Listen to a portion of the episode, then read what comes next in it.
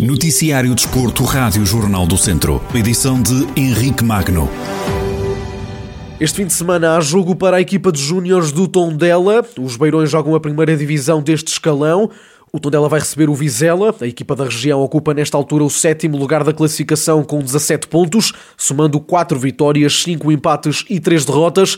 Nesta fase encontra-se a 5 pontos dos lugares de qualificação para o apuramento de campeão. Na segunda divisão do mesmo escalão, Série B, o Académico de Viseu e o Oliveira de Frades jogam também neste fim de semana. Os academistas jogam na régua, já o Oliveira de Frades recebe o Penafiel. Os vizienses estão em quinto lugar, a 7 pontos do apuramento de campeão.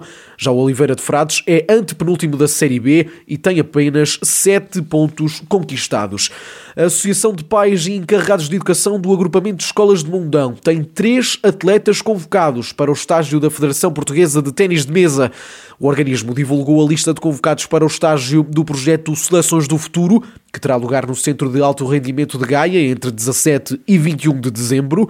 A associação viu serem convocados Ari Aguiar, Diana Oliveira e Mariano Rodrigues. Ainda pelo mundo do ténis de mesa em Mundão, a escola de Mundão vai ser palco da segunda concentração do projeto Norte Interior.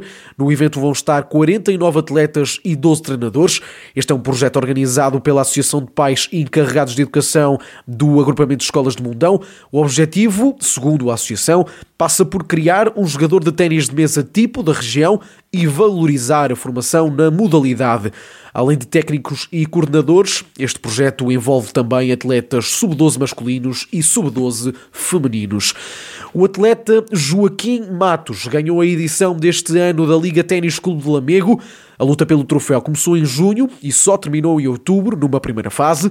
Nessa altura, 20 jogadores estiveram em competição. Os oito primeiros classificados apuraram-se para a fase final que decorreu neste mês de novembro. Joaquim Matos liderava na altura a tabela classificativa por cima do segundo classificado, Fernando Oliveira. Estes dois atletas foram derrotando os adversários e viriam a encontrar-se para a final da competição. Joaquim Matos saiu vencedor do jogo decisivo. Entretanto, o Ténis Clube de Lamego já assegurou que esta competição irá voltar a realizar-se no próximo ano.